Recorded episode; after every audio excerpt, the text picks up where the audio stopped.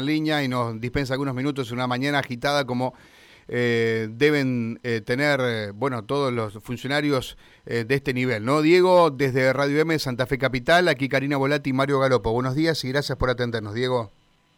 ¿Cómo están, Karina, Mario? Un gusto grande comunicarme con ustedes, como siempre. Bueno, eh, asumido ese cargo hace pocos días, o sea que está un poco viendo eh, viendo el escritorio que tienen los cajones, esas cuestiones, y ya tiene que lidiar con este conflicto del transporte de pasajeros eh, más allá del AMBA, ¿no? Eh, ayer dábamos a conocer la noticia de que hay una nueva postergación, una nueva prórroga de en cuanto a la posibilidad de una solución y también las medidas de fuerza. Afortunadamente reiteramos que hoy es normal el transporte también aquí en Santa Fe y en toda la provincia. Digo, ¿en qué momento está ese conflicto? ¿Qué expectativas de solución tiene eh, Juliano?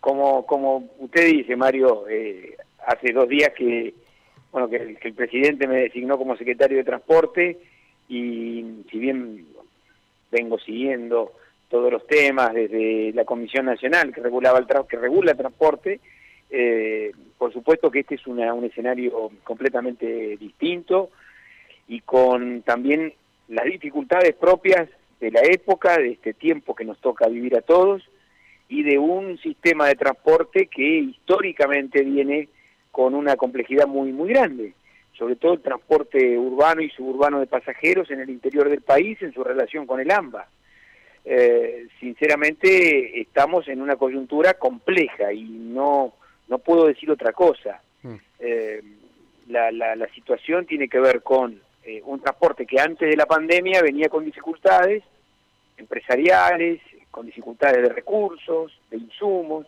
y que posteriormente, desde la pandemia, eh, sin duda, padece un cambio de paradigma. Imaginemos que todos cuando cuando los que los que pensábamos en transporte hace dos años atrás queríamos subir más gente al colectivo, siempre queriendo subir más gente al colectivo, al micro, al tren, porque la idea era mejorar la ecuación del transporte público.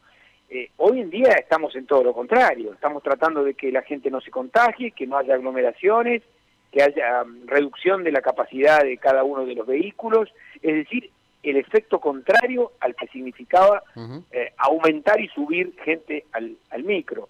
Y esto produce una crisis profunda y produce también una necesidad de, reimaginar el transporte eh, en el tiempo en que podamos llevarlo adelante. Correcto. Ahora, Diego, también está el tema de los subsidios, porque usted como hombre del interior verá eh, la cantidad de dinero que está destinado al AMBA, es cierto, allí vive prácticamente la mitad de la Argentina, y digamos, la misma eh, cifra, eh, digamos, no la misma cifra, pero eh, cuánto es girado al interior, digamos. Esta disparidad, ¿usted comparte, digamos, que hay cierta, em, digamos, cierta injusticia en esto o cree que en realidad vemos un conflicto desde nuestra mirada al interior y hay que enfocarla de otro, digamos? Yo creo, Mario, que hay que interpretar la, la situación como es.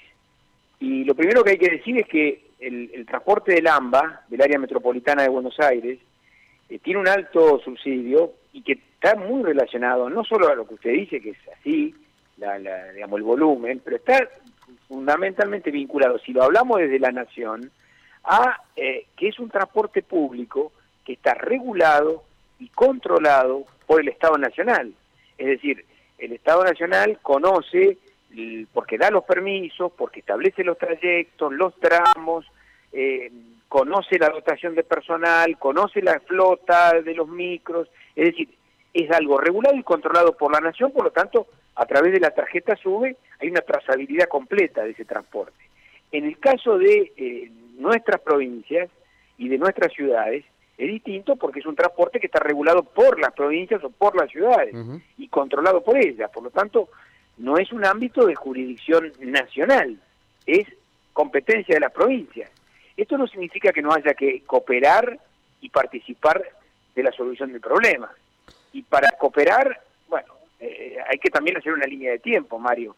En el año 2017, que no es eh, hace tanto tiempo, la provincia de Argentina y la ciudad autónoma, con el gobierno de la nación de aquella época, firmó un consenso fiscal por el que prácticamente eliminó el subsidio al transporte del interior del país. Y eso lo firmaron todos los gobernadores de, aquel, de aquella época, no porque no pensaron, sino porque recibieron compensaciones en materia de fondos coparticipables, en materia de, mm, eh, es más, eh, aportes del Tesoro Nacional que se llaman ATN. Es decir, hubo una, una decisión y ahí partimos de cero, y esto es de 2017. Mm. Y el transporte del interior del país, por propia decisión del consenso fiscal, eh, eliminó los subsidios. Claro, el presidente Fernández apenas asume, empieza una escalada de cooperación con el transporte del interior y triplicó los subsidios que habían quedado en un 2% allá en el 2017, y hoy estamos en un 15%. Eh, eh, está bien, entonces usted, eh, Diego, lo que hace es, digamos, decirnos, hay que mirar a las provincias, porque en su momento hubo un acuerdo sobre esta cuestión que implicaba que ya no se financiara con gobierno con el gobierno nacional el transporte, entiendo yo. ¿Es, la, la provincia que debe tener un papel más activo en esto, entiendo? Yo lo que, lo que, lo que planteo es que esto es una cuestión de esfuerzos compartidos. Y la verdad que las provincias están haciendo su esfuerzo también. Eh, bueno, también lo hace la nación y los municipios que tienen hoy un transporte de pasajeros eh, activo. Es decir, eh, es un esfuerzo necesariamente compartido. la nación, ¿qué ha planteado? Ha triplicado los subsidios al interior en un tramo de un año y medio y es más, el Congreso de la Nación, con el voto de los legisladores nacionales, lo que ha hecho es establecer una partida de, subsidio al interior de 20 mil millones de pesos. Es decir, la partida está aprobada por el propio eh, Congreso de la Nación, que entendió que este problema tenía un sentido federal y que había que también participar. Y nosotros estamos y vamos a aplicar ese subsidio hasta el último centavo. Lo que sucede es que no, no alcanza para resolver el problema, como no alcanzan hoy eh, muchas de las cosas nuevas que surgieron a raíz de la pandemia para resolver estos problemas. Entonces, eh, eh, creo, que tenemos que plantear las cosas eh, en estos términos con, con claridad, decir, bueno, esto tiene un trayecto, tiene una línea de tiempo, el gobierno nacional triplica, pero no, no alcanza y necesariamente es importante la participación también de las provincias y de, en este caso, las ciudades. Correcto. Ahora, un transporte que eh, sobre todo tiene un componente exclusivamente provincial o, municipal en los casos que así sea, ¿verdad? Entiendo. Yo, reconozco siempre la, labor de los intendentes y de los, los gobernadores en esto, pero necesitamos aportar todos igual. Una más, Diego, eh, Juliano, estamos hablando con el secretario de Transporte de la Nación.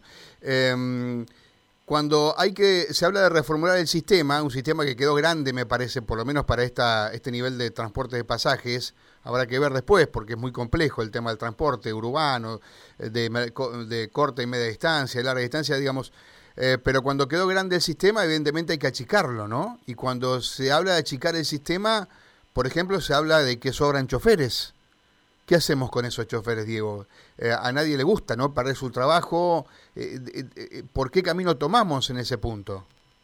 Yo no creo que, sobren choferes así en una primera en un primer análisis. Yo no creo eso. Eso será producto de una de, un, diálogo, de un, de un análisis mucho más profundo que tiene que ver con la, el transporte, cómo queda configurado en este momento, cómo va a ser el transporte post pandemia, que venimos trabajando con universidades, que venimos trabajando con eh, los gremios de los trabajadores, las trabajadoras y también con las empresas prestatarias del servicio público de transporte. Es decir, necesitamos en esto estar muy enfocados, no solo en la coyuntura, que es tan importante, sino también en la cuestión del transporte que viene. Y el transporte que viene va a ser distinto, Mario, al que teníamos antes de la pandemia. Y, en cuanto a los trabajadores, sinceramente uno, uno lo que ha observado en este tiempo es que han puesto el cuerpo en el medio de eh, una pandemia que en el comienzo no se sabía bien hasta dónde llegaba el contagio y, la trabajadora, el trabajador estaba allí, estaba en el micro, estaba en el tren, estaba en el camión eh, y estaba allí.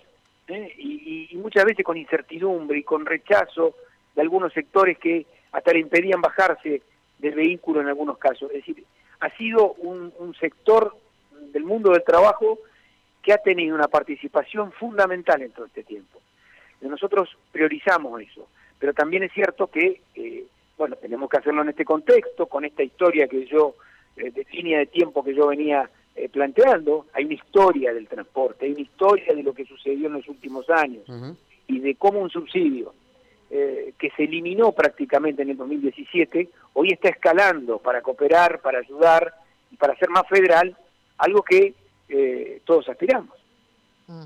Eh, Juliano, le quería consultar porque otra cuestión que tiene que ver con el punto de vista del, pasajero, por allí del usuario de distintos servicios de transporte de medio de larga distancia, eh, observa por allí alguna cuestión que tiene que ver con eh, la explotación de las rutas o de los recorridos por parte de una sola empresa lo que significa que, mm, bueno, la oferta sea muy limitada, el público queda cautivo o el usuario queda cautivo de los horarios que le imponen, de los costos de los pasajes que, que se le imponen y demás. Eh, no es un ítem esto, además de la concentración, ¿no? Que generan algunas empresas muy conocidas que han concentrado una infinidad de, de, de cobertura de líneas o de de recorridos también. Digo, en el transporte que se viene, ¿existe la posibilidad de ampliar esto, de hacerlo más competitivo, si se quiere? Yo creo, Karina, que, que en el caso de, de, los tramos, de los trayectos, de los permisos, hay una, una parte provincial muy fuerte allí. Los permisos los da la provincia, en el caso de ser un transporte interior en la provincia, y lo da la nación en el caso de del transporte interjurisdiccional, ¿no? eh, en ese caso, creo que hay que eh, observar, evaluar, ver el flujo del intercambio que existe eh, y en eso el Ministerio de Transporte de la Nación ayuda, eh, conoce, tiene técnicos, especialistas y en el caso de las provincias también lo tiene. Así que mm, me parece que hay que ver cada caso particular, observar la demanda, la, oferta, el flujo de intercambio y sobre todo para generar un nuevo permiso hacer la, la tramitación que corresponde. Pero eh, atendible lo que usted dice, en el sentido de que, de que no haya una sola propuesta si la escala es mayor a, una sola propuesta, ¿verdad?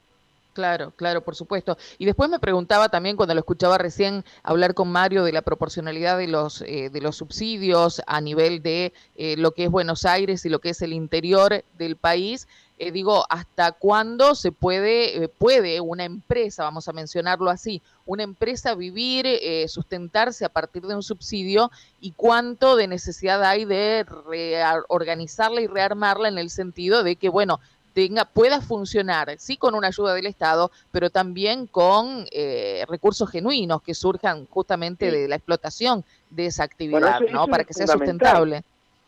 Eso es fundamental de tenerse en cuenta. ¿Por qué? Porque eh, el, subsidio tiene que corresponderse con un servicio que se presta y que en el caso del AMBA la autorización la da el Estado Nacional y nosotros conocemos a quién autorizamos, en qué tramo, en con qué frecuencia la CNRT efectúa los controles nacionales, es decir, hay una trazabilidad de ese transporte y hay una tarjeta que tiene un componente electrónico, como la SUBE, que permite la trazabilidad. En el caso de las provincias, como no es una jurisdicción nacional y es, un, es una competencia de las provincias o de los municipios, cuando se trata de pedir un subsidio, ese subsidio se, se pide a través de una declaración que realiza la provincia. Nosotros estamos pidiendo que haya un componente también tecnológico, o una adhesión a la SUBE, o bien un sistema homologable que le dé trazabilidad también al transporte en el interior del país, porque es fundamental que así suceda. Y porque eso da, esa trazabilidad da la posibilidad de, como usted dice, eh, pagar subsidio a aquellas líneas y aquellas empresas que efectivamente realizan los tramos y los trayectos que están comprometidos. Entonces, eh, es muy importante y es un objetivo de, este, en este caso del ministro Guerrera, el de, el de ir hacia un sistema más consolidado, con más control tecnológico y con una respuesta de parte de la nación que esté de acuerdo a eso.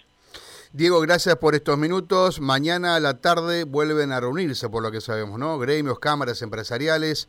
Eh, creo que el gobierno, no sé si participa usted o quién participa de esta reunión, pero bueno, eh, ¿usted cree que mañana puede llegar, puede ser la reunión definitiva para eh, evitar otro paro y evitar más problemas, por lo menos en lo inmediato? Mire, participa la, dirección de transporte automotor. Mm. A mí me toca, me toca, digamos, como secretario de, transporte, el, tema ferroviario, el tema automotor, el tema naval y todo lo que tiene que ver con lo fluvial.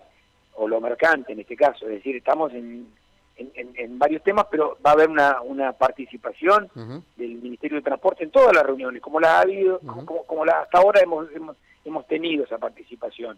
Yo hace dos días que he sido designado, de todas maneras fui siguiendo este tema, porque no solo porque me, interesaba, sino porque es necesario eh, justamente empezar a dar alguna respuesta distinta.